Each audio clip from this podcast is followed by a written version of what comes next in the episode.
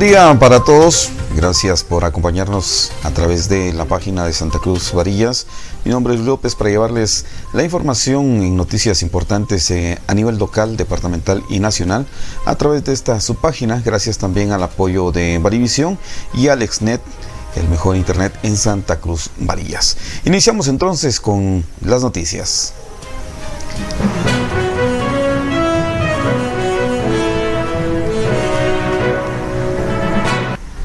En noticias locales, la delegada de la Auxiliatura de Huehuetenango de la Procuraduría de los Derechos Humanos acompañó una reunión de diálogo entre autoridades locales y representantes de comunidades de Coco la Grande y El Naranjo, municipio de Santa Cruz Varillas, con la finalidad de abordar la situación de servidumbre de paso entre dichas comunidades, ya que previamente se han estado registrando algunos problemas.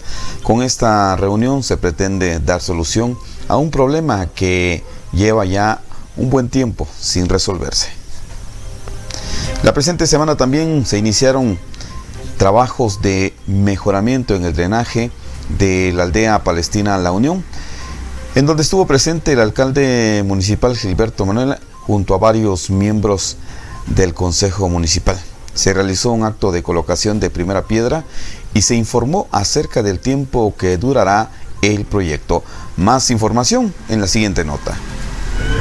Sí, buenos días, este pueblo de Santa Cruz Varías, tanto como lo que nos están viendo en las redes sociales, en el Facebook y tanto los amigos y amigas que están en Unión Americana y en otros países, pues estamos aquí colocando la primera piedra aquí en Aldea La Palestina, que es vecino de nuestro pueblo de Santa Cruz Varías y como realmente este proyecto ya hace años que lo vienen gestionando las autoridades de aquí de la Palestina, pero lamentablemente nunca los han tomado en cuenta, pero hasta hoy se va a iniciar el proyecto que ellos tanto anhelan, que es un drenaje.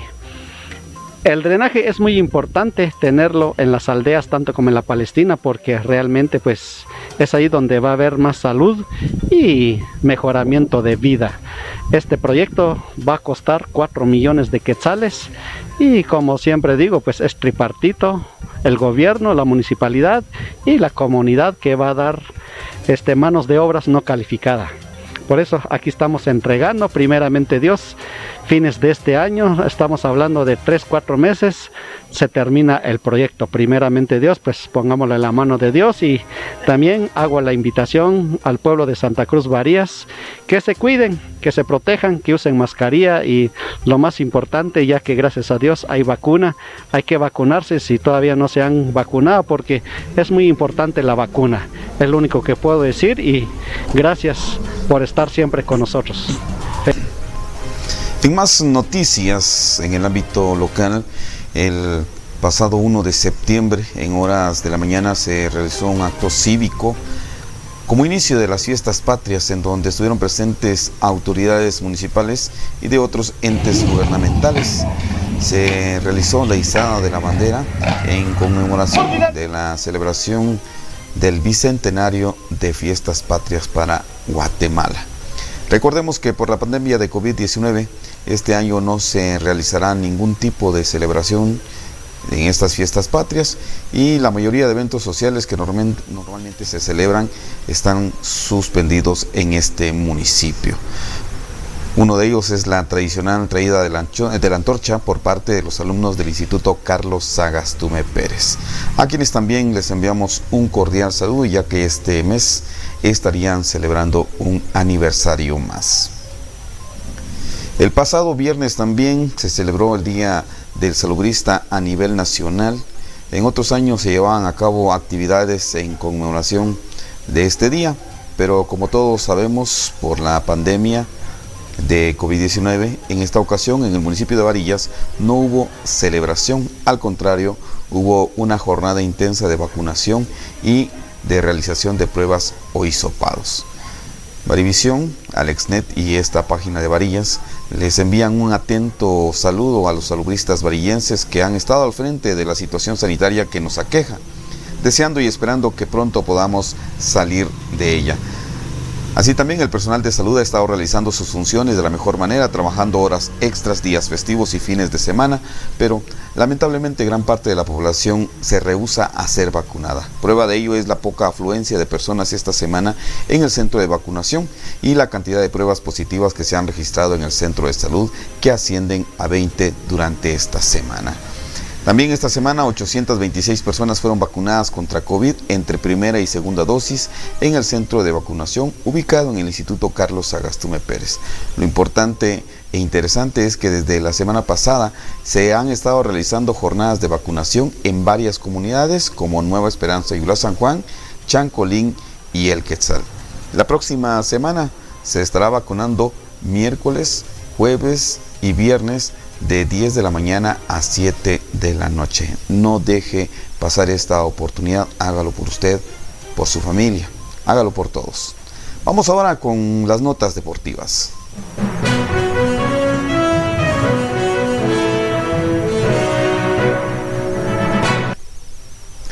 La semana recién pasada se realizó en la Escuela de Taekwondo de Varillas un examen en donde varios niños obtuvieron distintas cintas dependiendo del nivel que alcanzaron durante este tiempo. Un total de seis niños recibieron distintos ascensos y recibieron la cinta respectiva, esto en base al tiempo y trabajo realizado también en las distintas pruebas públicas que han realizado. Se invita a la población que desea inscribir a sus niños para que puedan comunicarse a la escuela ubicada a pocos pasos del Hotel Montecristo en la zona 1 de esta población. Y en el fútbol se dio un resultado importante. Los potros del Deportivo Varillas FC sorprendieron a propios extraños al ganarle de visita a los Tigres del Deportivo Chantla el día domingo 29 de agosto en el ya llamado Clásico Joven. Un partido en donde al término del primer tiempo se fueron empatados y en el segundo gol de los Potros que cae al segundo tiempo pues le da la victoria al equipo varillense. Derivado de las nuevas disposiciones por la pandemia, la Liga de Segunda División estableció que no se permitirá el acceso al público en los partidos, solamente personal esencial y medios de comunicación, así como la prohibición de disfrutar partidos en horarios nocturnos o en horarios de la tarde para evitar problemas del traslado de los equipos ante el estado de calamidad que el gobierno pretende implementar. Y siguiendo con esta misma situación, Hoy, domingo 5 de septiembre, los Potros de Varías perdieron en su visita ante el CSD San Pedro en Sololá con un marcador final de tres goles a dos, partido que no fue transmitido de manera pública a través de redes sociales como se acostumbra ya que se tenía que pagar un derecho para poder tener acceso a esta transmisión deportiva. Cabe resaltar que con este resultado también los potros que estaban en, el primer lugar, estaban como líderes, líderes de este grupo, no perdieron la cima en esta tabla de posiciones del grupo E, compartiéndola ahora con el equipo de Salcaja. Un partido del día de hoy en San Pedro que se vio empañado por eh, malas decisiones arbitrales y al final pues se dio un problema con los jugadores del equipo entre directivos de la, del equipo de San Pedro que pues aún así a, pesar de haber ganado pues todavía seguían inconformes. Así que suerte a los muchachos y ya vienen de regreso recordando que el próximo miércoles estarán jugando de visita ante el equipo de la Libertad. Tres partidos que el equipo de Varías está jugando fuera de su terreno habitual como es el Carlos Enrique Mérida Cardona. Este miércoles van a la Libertad a disputar otro partido. Vamos ahora con las noticias departamentales.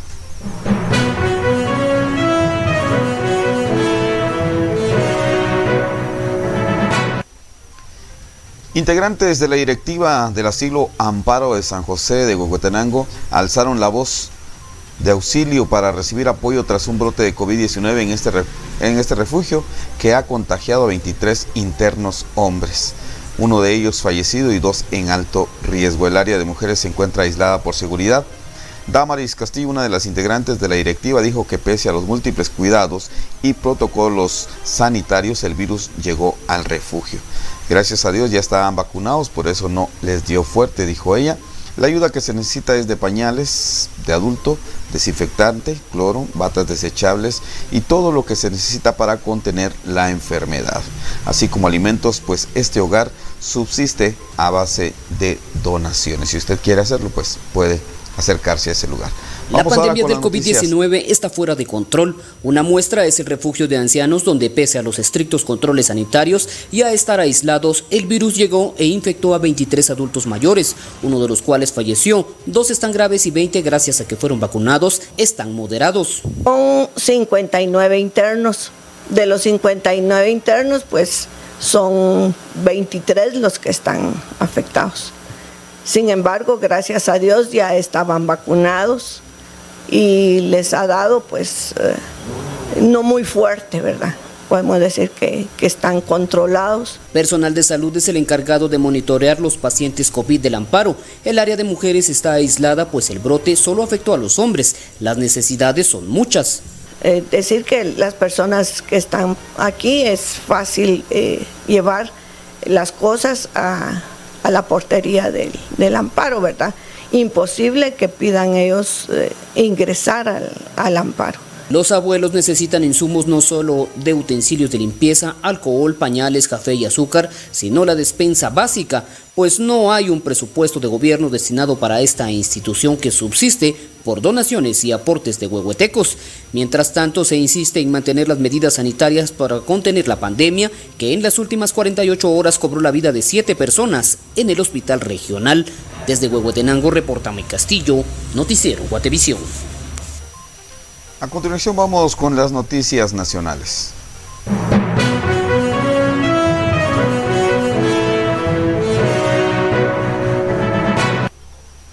Y en un grito de auxilio, médicos del Hospital Temporal del Parque de la Industria piden al gobierno que deje de subsistir a base de donaciones, dinámica que ha demostrado ser ineficiente y exigen que las autoridades cumplan con lo que han prometido. Más información en el siguiente video. El Hospital Temporal Parque de la Industria ha funcionado por un espacio de 18 meses como centro de costo de la Unidad Central del Ministerio de Salud Pública y Asistencia Social desde marzo de 2020, partiendo con una capacidad instalada de 300 camas, habiéndose atendido a la fecha de hoy un total de 19.000 pacientes funcionando en este momento en un 150% de su capacidad en el área de observación y 100% en los encamamientos y en la unidad de cuidados intensivos. Lo anterior ocasiona que los medicamentos e insumos médico-quirúrgicos del estado básico para cubrir el protocolo de tratamiento de pacientes con COVID-19 e instalaciones sean insuficientes, agotando de manera precipitada la existencia las existencias programadas para los próximos seis meses en un tiempo de dos semanas. Debido a la saturación de casos, el recurso humano se hace insuficiente para atender el volumen de pacientes que requiere la atención médica. Sabemos que las autoridades de este hospital han realizado las gestiones correspondientes, llegando a extremos de prestar medicamentos y otros suministros a la Red Nacional de Hospitales para disminuir las carencias que la inoperancia del sistema representa para el Hospital Temporal Parque de la Industria. Por lo anterior expuesto a las autoridades y población exigimos abandonar la lógica de subsistir a base de donaciones, dinámica que ha demostrado ser ineficiente para atender adecuadamente. Es necesario que las autoridades gubernamentales asuman con seriedad los retos que supone atender la pandemia con un presupuesto adecuado implementar medidas para agilizar los procesos de compras y adquisiciones para abastecer de forma urgente y garantizar la sostenibilidad del Hospital Temporal Parque de la Industria. Solicitamos al gobierno extremar medidas de restricción para la disminución de casos. Y ante esta situación, el gobierno de Guatemala, en reunión de ministros, decretó estado de calamidad que incluye en algunas restricciones como lo es el toque de queda. Este estado de calamidad fue enviado al Congreso de la República, quien al día de hoy domingo no se ha puesto de acuerdo, han decidido llevarlo a tres lecturas para poder aprobarlo, improbarlo o engavetarlo. En este caso, pues hay muchas posiciones encontradas, ahí los diputados están, eh, muchos dando puntos de vista a favor y en contra. Y al día de hoy pues aún no hay ninguna solución ni resolución a esta situación que se sigue dando. Y oiga esto, en Guatemala la situación de salud está complicada. Lo hemos visto en los hospitales en donde ya no hay lugar suficiente para todas las personas que llegan enfermas por COVID. Y ahora ya no hay espacio en el cementerio La Verbena de la ciudad capital. Esto derivado de la gran cantidad de personas fallecidas por COVID-19 en los últimos meses.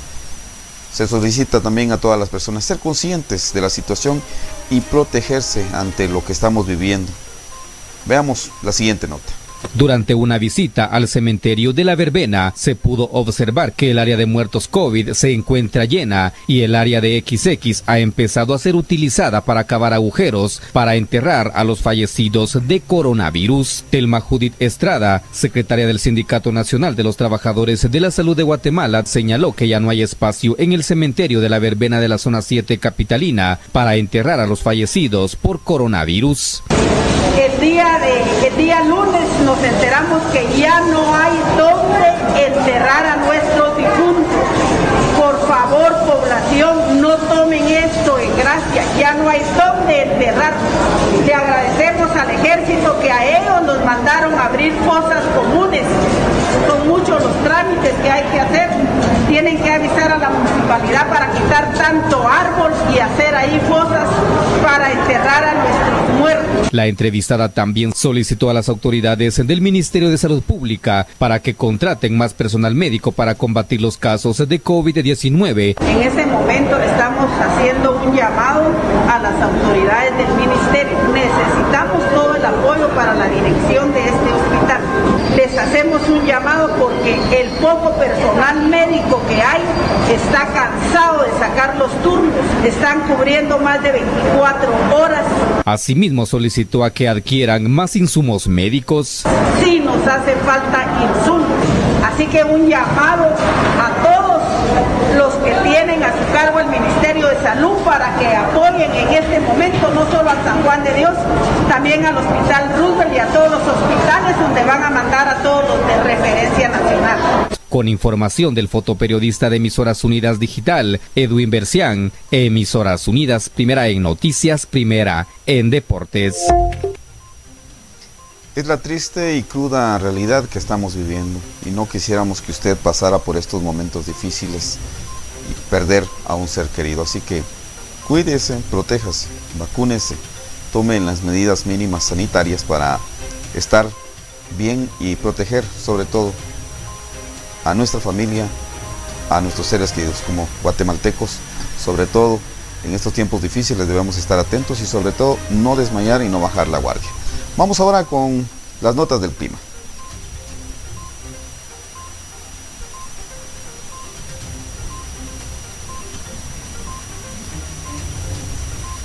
El clima para Brillas esta semana estará el día lunes con tormentas con probabilidad de lluvia un 80% por la tarde. Para el, miércoles, para el martes y miércoles se esperan tormentas eléctricas dispersas por la mañana, nublados durante la tarde y una posibilidad de lluvia en un 90% para ese día. Se esperan muchas lluvias durante la tarde y noche de esta próxima semana. Asimismo tenemos información relacionada al trabajo que realiza la Coordinadora Nacional para la Reducción de Desastres con Red en la siguiente nota. En nueve departamentos del país, el sistema Conred ha dado seguimiento a incidentes que se han registrado en las últimas 24 horas. Hablamos hasta este momento de tres derrumbes, dos inundaciones, dos deslizamientos, un, hundimiento, un problema asociado por fuertes vientos, un flujo de lodo también que eh, se registró y en donde se brindó el apoyo a las familias respectivamente. Los departamentos donde se han registrado estos incidentes son Baja Verapaz, Chiquimula, Departamento de Guatemala, Gohuetenango, Quetzaltenango, Quiché, Sololá, Suchitepeques y el Departamento de Totonicapán. Tenemos, de acuerdo con la verificación y análisis de daños, eh, las evaluaciones respectivas que se realizaron hasta este momento, 43.769 personas que resultaron afectadas, tres personas evacuadas y que fue necesario habilitar un albergue en el departamento de Quiché para atender a las tres eh, personas y las diferentes instituciones están con esta acción correspondiente. Una vivienda en riesgo, 31 viviendas con daños entre leves y moderados y seis tramos carreteros que resultaron afectados de acuerdo con los reportes y en donde también ya el Ministerio de Comunicaciones ha realizado eh, el seguimiento respectivo. Es importante tomar en cuenta que en el transcurso de esta semana se esperan siempre condiciones de lluvia en horas de la tarde y noche. Debemos estar atentos a los pronósticos que el INSIBUME dé a conocer, también a los avisos de las autoridades. Evitemos estar en una condición de peligro y reportemos cualquier emergencia al 119 de Conred o también con autoridad más cercana. Este recorrido de noticias durante la semana, agradeciendo siempre a los amigos de Barivisión, Bari TV y también a AlexNet por el apoyo a estas transmisiones y recordarles a ustedes que sigan la información a través de la página de Santa Cruz Varillas. Gracias a cada uno de ustedes, que tengan una muy buena semana. Cuídese mucho, protéjase.